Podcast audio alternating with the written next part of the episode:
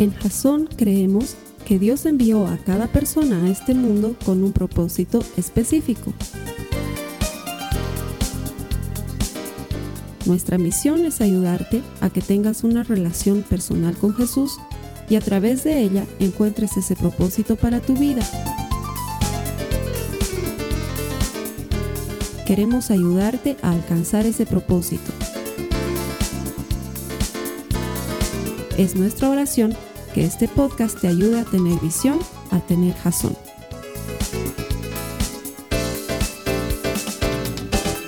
La siguiente semana, oh, perdón, la, semana pasada hemos terminado eh, una serie muy importante, creo muy poderosa, una seguidilla de mensajes relacionados con la vida de Eliseo. Primero, la primera serie orientada a que aprendamos a vivir por fe en un mundo muy normal, que aprendamos a vivir por fe. La segunda serie estaba pensada para que tú y yo entremos a libre disposición y echemos, manos echemos mano del otro lado de ese mundo sobrenatural que Dios tiene para nosotros. Y estoy convencido que a muchos les ha abierto los ojos y las expectativas al saber que todos tenemos acceso a ese lugar si hemos creído en Jesús. De hecho, el mensaje de la semana pasada decía eso. ¿Quiénes de aquí han estado con Jesús? en algún momento de su vida. ¿Quién aquí ha estado con Jesús en algún momento de su vida? ¿Tan poquitos? Bueno, seguramente en línea hay más gente que haya estado con Jesús. Si tú has estado con Jesús y tú caminas con Jesús, el otro lado está a tu disposición. Eso lo veíamos la semana pasada. Hoy estamos arrancando una nueva serie que se llama Milagros. Y no es que vamos a seguir hablando de lo mismo, sino que más bien vamos a ver el lado humano, la parte con la que los seres humanos luchamos cuando necesitamos un milagro en esta vida, porque también estoy consciente que muchos de nosotros hemos recibido los mensajes con alta expectación, seguros de que Dios puede hacer mucho en ese mundo sobrenatural por nosotros, a través de nosotros y para otras personas, pero también sé que hay muchas personas que sienten que ese mundo sobrenatural todavía les ha quedado lejos o les ha quedado flaco. Y pareciera que de alguna manera los milagros todavía no están a disposición de nosotros. Y lo que quiero es que veamos cómo pelear con esas partes humanas de nuestra vida que no nos dejan experimentar plena y completamente esos milagros que Dios tiene para nosotros. Porque sé que para la mayoría de las personas, un milagro es algo que va en contra de las leyes naturales que rigen nuestro universo. Nos hemos acostumbrado a esas leyes naturales. Eh, por ejemplo, la gravedad, ¿sí? Todos la sufrimos en algún momento. Eh, desde cuando pones a tu hijo sobre la cama y se saca la mugre en lo que te has dado la vuelta a ver el cajón, y quizás esa sea la razón por la cual está fallado hasta el día de hoy. O cuando has dejado caer sin querer tus lentes o tu celular. Eh, la ley de gravedad es una cosa muy normal en nuestro planeta. O las leyes de termodinámica. Yo me acuerdo que siempre le escuchaba a mi abuelita decir, cerrar la puerta, cerrar la puerta, va a entrar el frío. ¿Alguna vez has escuchado esa expresión? Bueno, va contra las leyes de la termodinámica porque no es el frío el que entra, sino es el calor el que sale. Eso es lo que dicen las leyes de termodinámica. Sí, estamos muy acostumbrados a las leyes naturales de este mundo y para muchas personas un milagro no es otra cosa que de alguna manera Dios suspendiendo las leyes naturales que gobiernan el universo. Pero no es eso. En realidad está sucediendo algo completamente diferente. Cuando ocurre un milagro, Dios no está suspendiendo ninguna ley natural. Cuando sucede un milagro, lo que en realidad está sucediendo es que Jesús está restaurando el orden natural de las cosas. Porque antes de que el pecado se introduzca en el mundo, lo natural es lo que nosotros llamamos sobrenatural. Lo natural era que Dios se pasee y camine tranquilo en el fresco de la tarde y se encuentre con Adán como tú te encuentras con un amigo y conversen de persona a persona. Eso era lo natural. Hoy en día, si alguien dice Dios me habló, suena que es loco, o si eres hombre de fe, mujer de fe, dices eso es sobrenatural, te suena un milagro. Pero los milagros no son suspender las leyes naturales del mundo, los milagros son restaurar las leyes a lo que en principio Dios quería que fuera para todos nosotros. Y los milagros están al alcance de las personas cuando somos capaces de comprender que para Dios lo sobrenatural en realidad es ordinario. También sé y estoy consciente de que muchos aún están a la espera de ese milagro. Porque es bonito escuchar cuando un legendario se pone a dar su testimonio y dice, como nos decía Lucho, pensé que no llegaba, pero Dios es el dueño del tiempo y se encargó de que yo esté presente aquí en ese momento que era tan especial para mi novia, para mí para mi familia. ¿sí? Y decimos, wow. Y otra persona dice, ah, pura casualidad, estos cristianos se mueven en casualidades y llenan los huecos con su Dios. Y no los culpo, porque pareciera que fuese de esa manera desde la perspectiva de uno que no cree. Pero también sé que hay alguno que cree, que siente que todavía está en una sala de espera. ¿No te ha pasado eso? Esa sala de espera en la que estás orando hace mucho tiempo por algo y Dios no te lo da. Esa sala de espera en la que sigues creyendo que Dios va a sanar a ese ser querido, pero cada vez que van al médico la cosa sigue igual o peor. Esa sala de espera en la que ya han pasado semanas, meses, años de que vives creyendo que Dios puede hacer que las cosas mejoren en tu hogar o en tu trabajo, en tu negocio, pero cada lunes la cosa otra vez se pone fea, otra vez se pone difícil. Y sí, hay algunos hermanos que dan testimonio de que su esposa se sanó de su manguito rotador, pero hay otros hermanos que no sienten que haya sucedido eso en sus vidas y salen de la iglesia con la idea de todavía toca esperar, todavía estoy ahí. De alguna manera, todos estamos en una sala de espera. Está en la sala de espera esa chica, ese chico de colegio que no ve la hora de graduarse para que dejen de hacerle bullying. Está en la sala de espera esa chica o ese chico que espera casarse, pero no llega la persona adecuada o no aparece el idóneo, como dicen muchos. Está en la sala de espera esa persona que semana a semana muy fielmente asiste a la iglesia, pero no ve que hay un cambio en su vida. De alguna manera estás en una sala de espera. Todos estamos en una sala de espera de alguna manera y Dios lo sabe. Y sin embargo, es ahí cuando Dios puede estar preparando un milagro extraordinario para todo aquel que cree.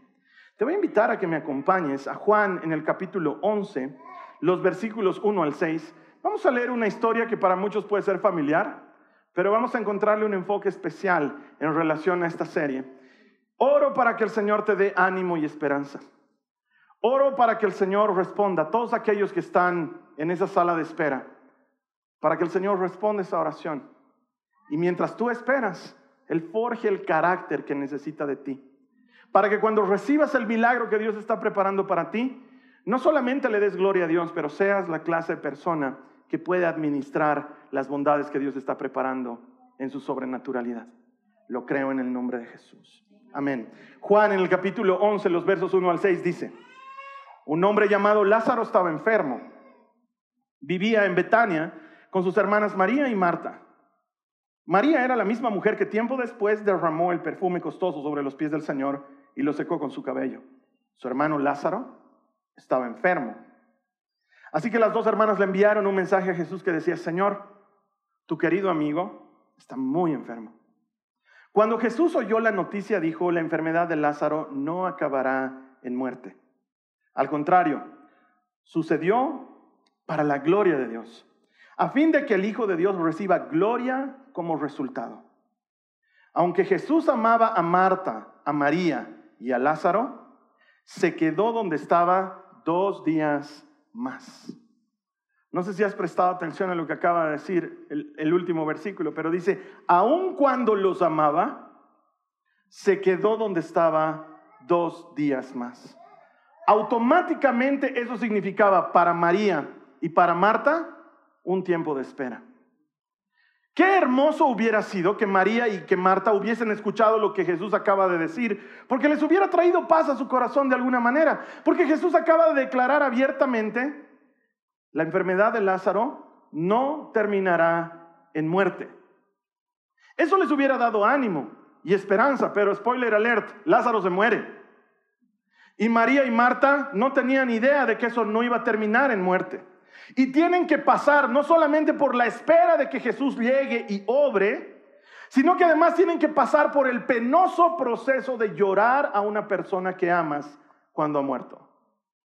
Y tal vez esto sea difícil de entender para personas que no hayan sufrido la pérdida de un ser amado.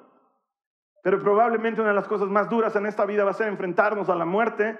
Y Marta y María no saben que van a recibir un milagro pero aún así tienen que pasar por ese valle oscuro. La Biblia nos cuenta que eran muy amigos. Juan se toma el trabajo de detallarnos y decir, Marta, María y Lázaro eran muy amigos de Jesús. Y esto significa que seguramente han compartido muchas cosas juntos. Seguramente muchas veces Jesús llegó a Betania y Marta le decía, vente a la casa, vamos a comer algo. Y preparaba algo de comer y Jesús se sentaba a la mesa y Marta y Lázaro los acompañaban y charlaban de cosas. De hecho, ya hemos escuchado alguna vez un pasaje en el que Marta está muy afanada diciendo, ya pues María, dame una mano, no te quedes ahí toda sentadota escuchando al Señor. Eran muy amigos, era gente muy cercana. De hecho, Marta utiliza, Marta y María utilizan un lenguaje muy especial para referirse a Lázaro cuando le envían el mensaje a Jesús. Se lo envían con una indirecta incluida. Tu amigo, tu bro, el que tú amas, ese con el que juegas a los trencitos, está muy enfermo. ¿Era necesario decirle eso a Jesús? Él necesitaba recordar que los amaba mucho.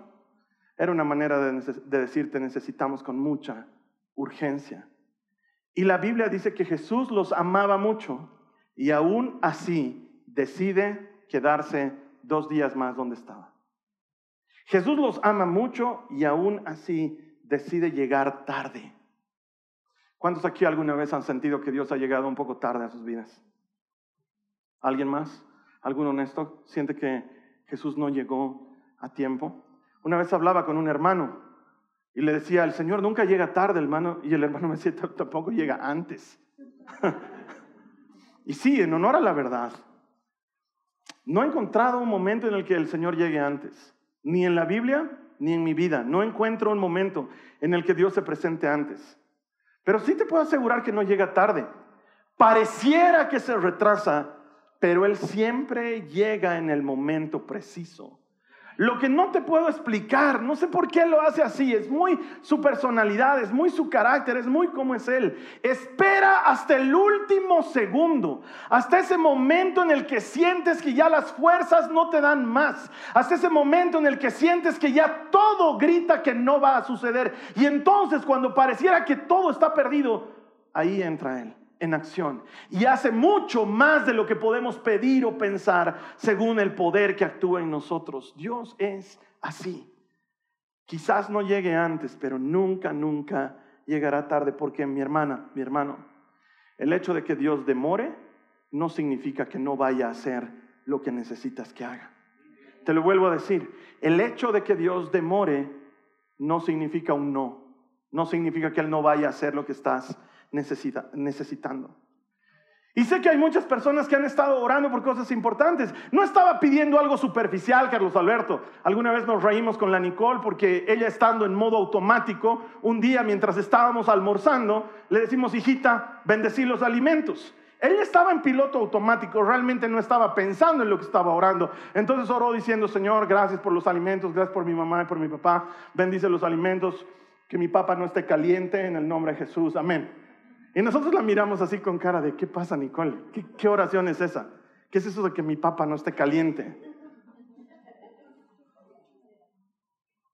¿Qué es el Señor microondas? Para que nosotros le digamos cuán cocida tiene que estar la carne. Pero no estaba orando algo superficial. No estaba orando algo que no vale la pena pedirle a Dios. No le estaba pidiendo que me dé un mejor auto cuando ya tengo un auto. No le estaba pidiendo que me ayude a poner una fuente en mi casa para poner una decoración. Le estaba pidiendo por la salud de mi hijo. O le estaba pidiendo por un problema que tiene que ver con mis papás. O le estaba pidiendo por un tema de trabajo en el cual yo iba a perder todo lo que estaba invirtiendo en ese momento. Y aún así he sentido que el Señor no estaba haciendo lo que necesitaba que haga. Nos pasa a todos.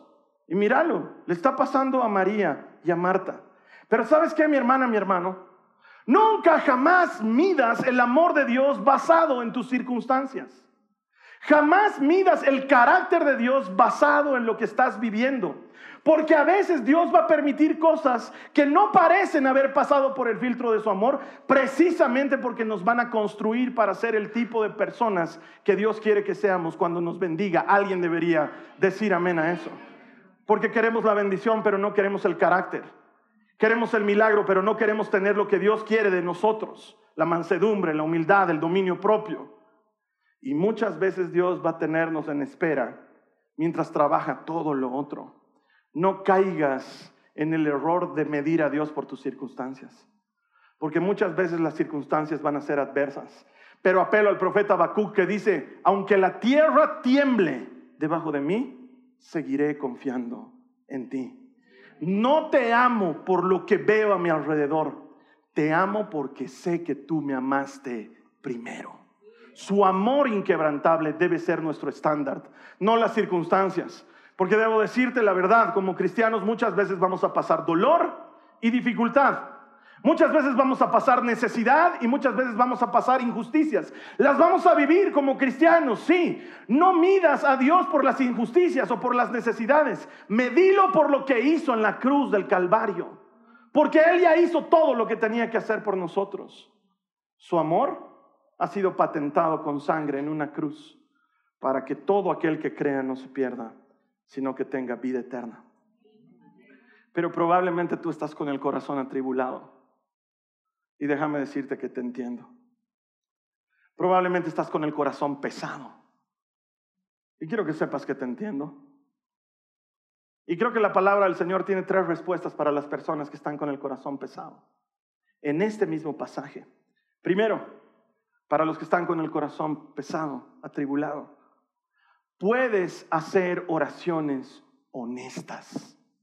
Puedes hablar con honestidad al Señor. Mira lo que dice Juan en los versos 17 al 21, el mismo capítulo. Dice, cuando Jesús llegó a Betania, le dijeron que Lázaro ya llevaba cuatro días en la tumba. Betania quedaba solo unos pocos kilómetros de Jerusalén. Y mucha gente se había acercado para consolar a Marta y a María por la pérdida de su hermano. Cuando Marta se enteró de que Jesús estaba por llegar, salió a su encuentro. Pero María se quedó en la casa. Marta le dijo a Jesús, Señor, si tan solo hubieras estado aquí, mi hermano no habría muerto. Lázaro ha muerto. Jesús ha esperado hasta que se muera bien muerto. De hecho, estoy seguro que el autor del Evangelio nos dice que Betania estaba cerca de Jerusalén, solo para darnos un indicador que no le costaba mucho a Jesús llegar antes de que se muera. Es decir, Jesús quería que Lázaro muera, perseguía ese objetivo. Para Jesús era importante, pero Marta y María no lo sabían. Y María está llorando a su hermano en su casa, el muerto ya está en la tumba, pero ella está llorando su dolor en su casa junto con su hermana. Y alguien viene y les avisa que el maestro está ahí. Y María y Marta son muy diferentes. María no sale de inmediato, pero Marta, Marta, la conocemos Marta es de carácter, Marta es aguerrida, Marta pone talón, planta punta y ese ratito se va donde el maestro y le dice con honestidad,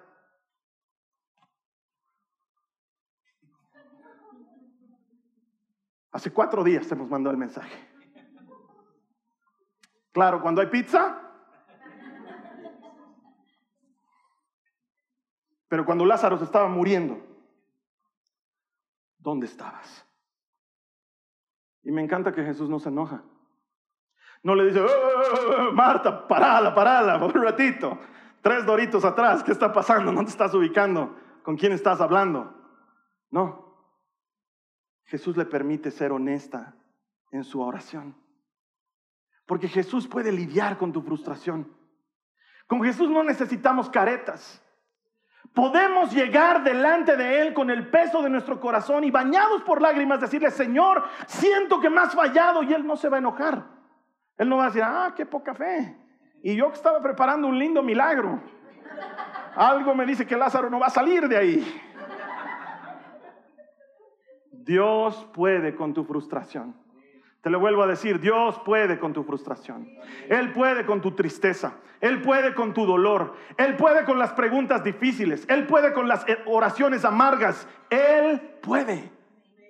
Quizás tú y yo necesitamos aprender a orar así delante del Señor, vaciar nuestro corazón como se encuentra y decirle lo que nos está sucediendo. Él no tiene problema con que te quejes. Lo que Él quiere es que te acerques a Él. No cometas el error de alejarte del Señor, porque si quieres ir a quejarte, hazlo. Él lo va a tolerar muy bien. Lo que Él no quiere que suceda es que te alejes de Él, porque ese es el camino del cobarde, ese es el camino fácil, ese es el camino que quiere el enemigo, que nosotros dudemos de su gran amor, que dudemos de su misericordia y que en lugar de acercarnos a Él con el corazón pesado, nos alejemos de Él porque el corazón está pesado. ¿Cuántas veces escucho a la gente que me dice, no, ahorita estoy tan mal que no puedo ni siquiera orar. ¿Y no puedes quejarte mientras oras? Sí, eso podría, pero no creo que al Señor le guste. ¿Sabes qué le gusta al Señor? Que le hables, que lo busques. No existe tal cosa como una oración mal hecha. No existe. Y si alguna vez te han enseñado que la oración debe hacerse así y así y así con un esquema, te cuento que te enseñaron mal. La única oración mala en esta vida es la oración que no se hace, la oración que se guarda, la oración que se calla. Porque delante de Dios puedo llegar como soy y decirle, Señor, no aguanto este dolor, siento que me has fallado y sabes qué? Él es fiel y bueno. Él te va a recibir con los brazos abiertos. No cometas el error de pelearte con Dios. ¿Cuánta gente conozco que, que me dice, es que yo estoy peleado con Dios porque Él me ha fallado? Date cuenta la soncera que estás diciendo. Por favor, por un momento, date cuenta la soncera que estás diciendo. Te estás peleando con la única persona en este universo que tiene el poder para resolver lo que estás necesitando que se resuelva. ¿Con él te vas a pelear? Lo veremos desde otra perspectiva. Te estás peleando con el único que jamás ha perdido en toda la historia del universo. Nunca en su vida ha perdido. ¿Qué piensas? Que por enojarte con él va a decir, ahora sí me derrotaron. Y te cuento una cosa más. Tú te peleas con Él, pero Él te sigue amando. Tú te enojas con Él, pero Él te sigue amando. No hay nada que tú y yo podamos hacer para que nos ame menos de lo que nos ama, ni para que nos ame más de lo que nos ama. ¿Por qué? Porque con amor eterno te he amado, dice el Señor. No te pelees con Él. ¿Quieres quejarte? Quejate. ¿Quieres llorar? Llora. ¿Quieres reclamarle? Reclamarle. Él puede con eso. Y si tu corazón está pesado, lo que te voy a pedir puede ser difícil, pero es lo que sana un corazón pesado. Mira lo que dice la palabra de Dios en los versos 22 al 27. Dice, está hablando Marta y dice, pero aún ahora, yo sé que Dios te dará todo lo que pidas. Jesús le dijo, tu hermano resucitará. Cierto, respondió Marta, resucitará cuando resuciten todos en el día final. Y Jesús le dijo, yo soy la resurrección y la vida. El que cree en mí, aún después de haber muerto, vivirá. Y todo el que cree en mí, jamás morirá. ¿Lo crees, Marta? Sí, Señor, dijo ella. Siempre he creído que tú eres el Mesías, el Hijo de Dios, el que ha venido de parte de Dios al mundo. Lo que te estoy pidiendo ahora va a ser duro, pero sana un corazón pesado. Jesús se lo pidió a Marta. ¿Puedes volver a creer? ¿Puedes volver a creer? Cuando sientes que Dios te ha fallado, cuando sientes que no ha llegado a tiempo, cuando sientes que no respondió a tu oración como esperabas que responda, ¿Puedes volver a creer? Marta, ¿puedes volver a creer? Porque te cuento, dice el Señor, que lo único que necesito es que sigas creyendo. Y quizás me digas, es que no se puede, Carlos Alberto. Pero lo que sana un corazón pesado no es otra cosa que la fe en Jesucristo. Y si tienes campo para creer todavía, Dios sigue teniendo mucho para hacer en tu favor. Necesitas hacerle un campo a la fe en tu vida, creer todavía. Jesús se pregunta, entre muchas cosas, cuando el Hijo del Hombre vuelva a este mundo, ¿encontrará fe? Gente que le crea, hombres y mujeres que todavía le crean. Y el mundo se está poniendo cada vez más loco. No sé si ves Twitter, no lo hagas. Se está poniendo cada vez más denso y cada vez menos gente cree. La pregunta es para ti, Marta, ¿puedes creer esto? ¿Puedes creerlo? ¿Qué, Señor? Yo soy la resurrección y la vida. El que cree en mí, aunque esté muerto, vivirá. La resurrección y la vida no es un evento, es una persona, es Jesucristo. Hay gente que cree que el universo conspira en nuestro favor cuando deseamos algo con todas nuestras ganas. Has debido leerlo tal vez en uno de esos libros mediocres que venden ahí en la calle. Querelo con todas tus fuerzas. Querelo de verdad, anunciarlo, decretarlo, velo como tuyo, imaginarlo como propio. Y el universo entero va a conspirar para que lo tengas. Eso es lo que te dice el mundo. Y sin embargo no sucede. Porque el universo no está conspirando en tu favor. Está conspirando en tu contra. Para que no creas.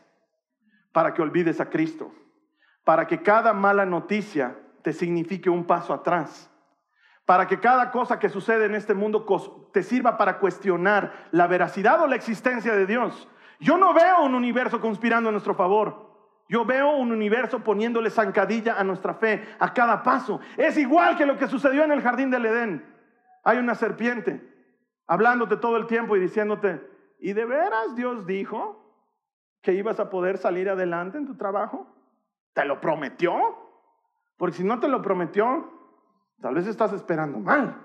¿De veras Dios dijo que iba a salvar a tu mamá? ¿Lo dijo?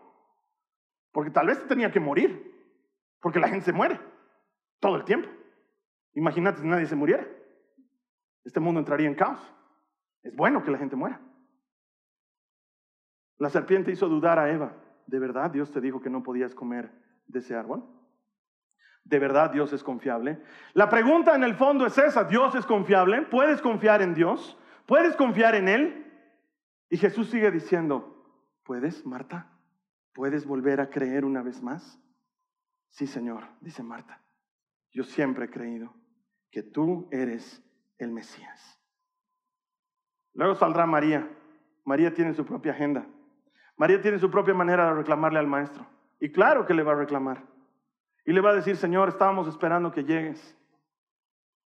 Entonces Jesús va a hacer algo que a mí siempre me sorprende. Verso 33 en adelante dice, cuando Jesús la vio llorando a María y vio a la gente lamentándose con ella, se enojó en su interior y se conmovió profundamente. ¿Dónde lo pusieron? Les preguntó. Ellos le dijeron, Señor, ven a verlo. Entonces Jesús lloró. La gente que estaba cerca dijo, miren, ¿cuánto lo amaba? Pero otros decían, este hombre sanó a un ciego. ¿Acaso no podía impedir que Lázaro muriera? Dice la Biblia primero que se conmovió profundamente. No solo se conmovió, quiero que entiendas esto, no solo tuvo pena. A veces uno tiene pena. A veces estás delante de un semáforo y ya le has dicho a 16 lavadores de vidrios que no te laven el vidrio. Pero por alguna razón el lavador 17 te da pena. Y a ese le abres la ventana y le das unas monedas y le dejas que lave tu vidrio. ¿Alguna vez hemos sentido ese tipo de pena? ¿Alguna vez has visto a alguien que estaba pasando por hambre en la calle y has tenido pena? Y has ido a un kiosco y le has comprado algo de comer y le has entregado. Porque te ha dado pena. Y no es malo tener pena, pero Jesús está más allá de la pena. Dice que algo dentro de él se dio vuelta, eso es lo que está diciendo en griego. Se conmovió profundamente en sus entrañas, sintió la misma pena que estaba sintiendo la gente por la muerte de Lázaro. Los vio llorar, la vio llorar a María y algo dentro suyo se conmovió. Muchos dicen que en este momento Jesús llora por la falta de fe de la gente. Y probablemente sí. ¿Quién soy yo para discutir con grandes estudiantes de la Biblia? Pero personalmente creo que además de llorar por eso, Jesús llora porque ve que el mundo está roto. ¿Te das cuenta? Tiene que hacer un milagro. Antes era normal. La presencia de Dios era manifiesta. El pecado no lo había arruinado todo. Pero ahora Jesús ve a la gente llorando, ve a la gente sufriendo, ve a María consternada, su amigo está en la tumba y siente que algo se le quiebra por dentro porque no era el plan original. El plan original era Dios con nosotros, Él habitando en medio nuestro, Él siendo nuestro Dios y nosotros siendo su pueblo, sin experimentar ni dolor, ni pena, ni muerte, ni ansiedad, ni depresión, ni escasez, ni falta de nada. Ese era el plan original y Jesús está ahí en medio del dolor y algo se conmueve dentro de Él porque esa no era la idea. Esto no tenía que ser así. Y entonces Jesús llora. Quiero que entiendas esto. Jesús es muy humano, pero Él no ha dejado de ser Dios. Él llora. En ese momento llora. Llora contigo, no llora por ti. Entendeme esto, Jasón. No tiene sentido que Jesús llore por Lázaro si Él sabe que lo va a resucitar. Es más, a propósito se ha trazado dos días para que se muera. O sea, Él sabe lo que va a hacer. No va a llorar de eso. Imagínatelo a, no sé, a Tomás, el que hace preguntas difíciles. Señor, ¿por qué estás llorando? Se ha muerto Lázaro. Señor, ¿no era que no iba a terminar en muerte? Es cierto. No, no ve. ¿Sabes qué está haciendo Jesús? Está llorando con María. Está llorando con la gente. A Jesús le conmueve cuando tú sufres. A Jesús le importa cuando tú sufres. ¿Sabes qué? Hay personas que son medio cucús, que llevan un registro de sus lágrimas. Y en su diario dicen, lágrima 372.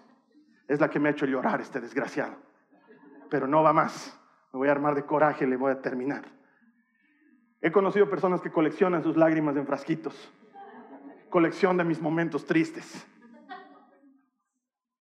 Hay alguien que sí lleva un registro de cada una de tus lágrimas. Se llama Jesucristo. Porque Él ha prometido enjugar toda lágrima. Él ha prometido borrar todo dolor. Él ha prometido restaurar todas las cosas. Jesús no llora por Lázaro, no llora por la gente. Jesús llora con la gente. Jesús llora con María, porque entiende que hay un plan mejor y no era necesario que todos estén sufriendo. Jesús se conmueve de nosotros. Y solo Él puede hacer que el ordinario se vuelva otra vez normal. Lo que el pecado arruinó, Él lo puede deshacer, porque Él tiene poder para hacer las cosas nuevas. Entonces te puedo asegurar que nada está perdido hasta que Jesús diga que se ha perdido. Si Él no dice que se ha perdido, puedes estar seguro, puedes estar segura, hermana, no se ha perdido. Las cosas no se pierden hasta que Él diga que se han perdido. ¿Sabes por qué? Porque Él es especialista en buscar y en encontrar lo que se había perdido. Y si tú has dado por perdido algo, a lo mejor solo estás en una sala de espera. A lo mejor solo tienes que esperar un poquito más. A lo mejor solo está cocinando algo especial para ti. A lo mejor solo está trabajando en tu carácter, en tu personalidad, en algo que no está listo para recibir ese milagro. Porque mientras Él no haya dicho, se perdió, las cosas siguen teniendo esperanza. Él es el único que puede decir cuando algo se ha perdido. Y en ese momento Jesús se acerca en el verso 38, todavía conmovido y enojado, llega a la tumba, una cueva con una piedra que tapaba la entrada, y dice con voz de autoridad, corran la piedra de un lado. Entonces Marta, asustada, va y le dice, Señor, hace cuatro días que ha muerto. Debe estar apestando. Jesús respondió, ¿No te dije que si crees vas a ver la gloria de Dios? Así que corrieron la piedra a un lado. Jesús miró al cielo y dijo, Padre, gracias por haberme oído. Tú siempre me oyes. Pero lo dije en voz alta por el bien de toda esta gente que está aquí, para que crean que tú me enviaste. Entonces Jesús gritó, Lázaro, sal de ahí. Y el muerto salió de la tumba con las manos y los pies envueltos con vendas de entierro y la cabeza enrollada en un lienzo. Y Jesús les dijo, quítenle las vendas y déjenlo ir. Nada se ha perdido hasta que Él diga que se ha perdido. De hecho, en esa época los judíos creían que el espíritu del muerto se quedaba rondando el muerto durante tres días. ¿Tú sabías eso? De hecho, creo que hay hermanos que hoy en día siguen creyendo eso. ¿Por qué hacen velorios de tres días? No entiendo ya se ha muerto, lo enterraremos nomás. Pero hacen velorios de tres días. A no ser que tu pariente esté llegando del exterior para participar del entierro, enterrarlo nomás. Los judíos lo hacían porque pensaban que el espíritu estaba ahí todavía. Entonces Jesús no espera tres días. ¿Cuántos espera? Para que se muera bien muerto. Cuatro días. Para que se muera bien muerto. De hecho, Jesús quería que Marta le diga, Señor, debe estar apestando. ¿Por qué? Porque es un testimonio extraordinario que un muerto apestoso vuelva a la vida. Porque tal vez un medio muerto vuelva a la vida.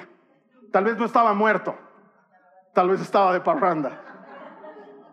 Pero cuando está muerto, muerto, cuando han pasado cuatro días y la gente teme que esté apestoso, es cuando Él demuestra que es capaz de lo imposible y Jesús espera hasta el cuarto día.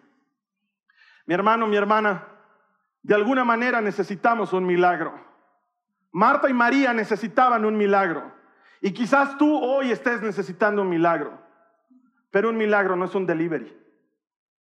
Jesús no es un motoquero. No es si llega 30 minutos tarde nos van a devolver nuestro dinero. Eso no sucede. A partir de lo que Jesús hizo, muchas personas creyeron. ¿Te das cuenta lo que Jesús ora? Padre, gracias porque me has escuchado. Y qué bien que Lázaro se ha muerto, bien muerto, porque ahora cuando resucite va a ser evidente que tú me enviaste. Y desde ese momento muchos creyeron en él. Pero también desde ese momento muchos quisieron matarlo.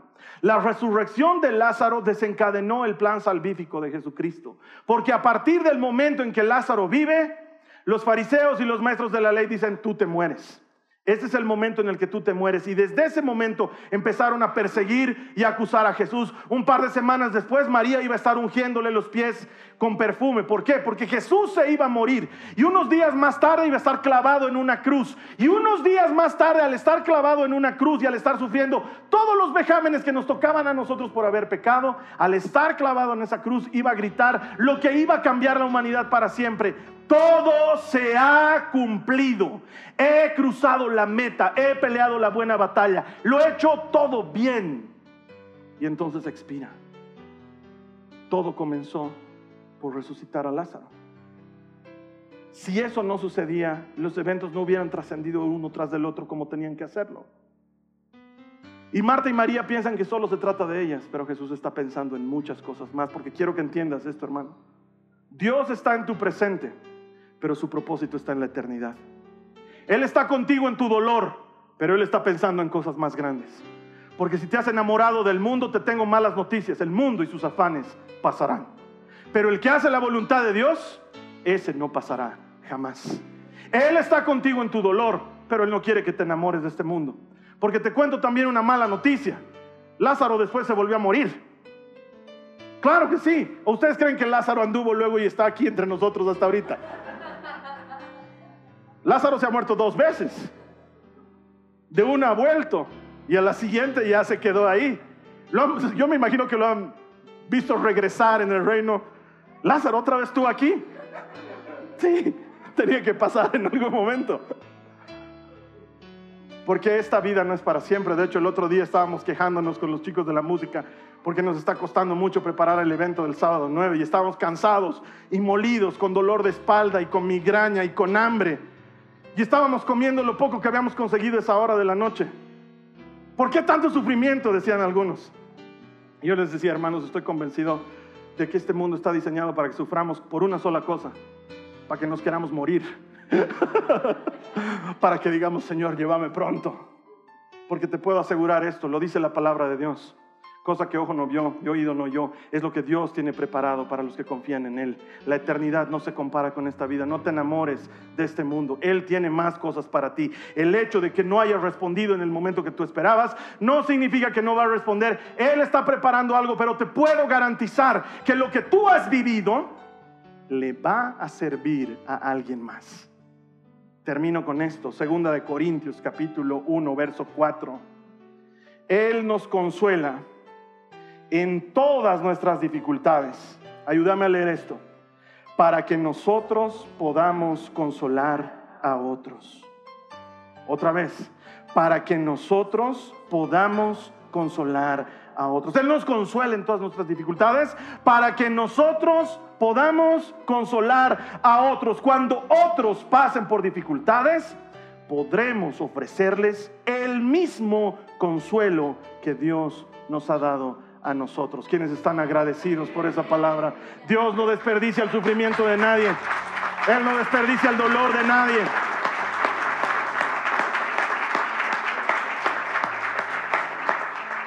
Marta y María lo saben bien. ¿Te imaginas a cuánta gente han debido animar ellas después de haber sufrido y luego haber sido consoladas? Que esto te traiga paz y ánimo, Jasón. Tú también vas a ser consolado en su momento. Y aunque algunos seguimos en la sala de espera, y no sé por qué Dios no haya respondido todavía, te puedo asegurar que el que no haya respondido no significa una negativa. Que Dios no haya respondido todavía no significa un no.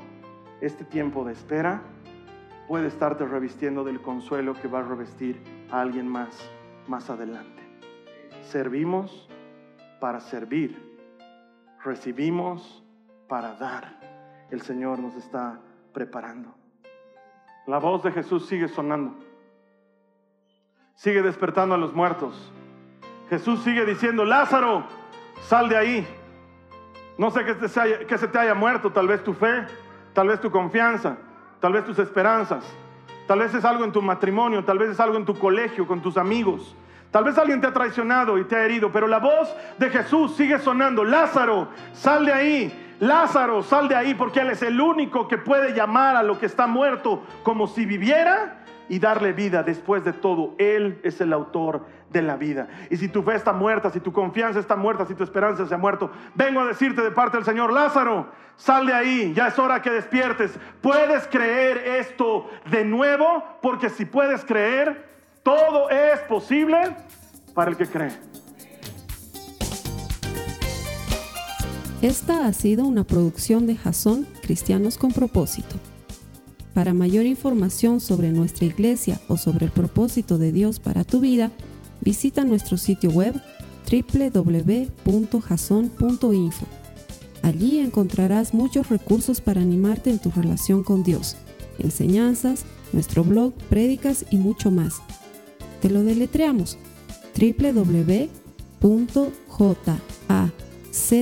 www.jazon.info también puedes visitarnos en nuestro sitio en Facebook www.facebook.com barra Que Dios te bendiga abundantemente. Muchas gracias.